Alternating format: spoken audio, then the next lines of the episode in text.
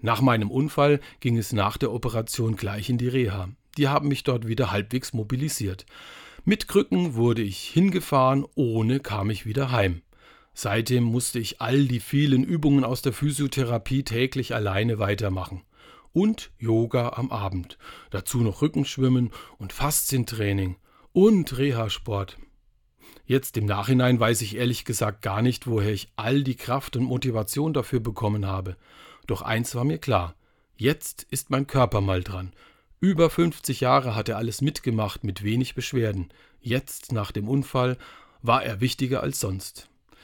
Wenn der Mensch aus Körper und Geist besteht, dann lag mein Schwerpunkt in der Vergangenheit bestimmt auf, na, sagen wir mal, geistigen Training. Also war es jetzt mal Zeit für meinen Leib. Denn meine Seele, die kommt aus der Ewigkeit und kehrt auch wieder dahin zurück. Aber mein Körper, hm, der hat nur diese Zeit auf Erden. Die heilige Teresa von Avila hat schon recht mit ihrem Satz.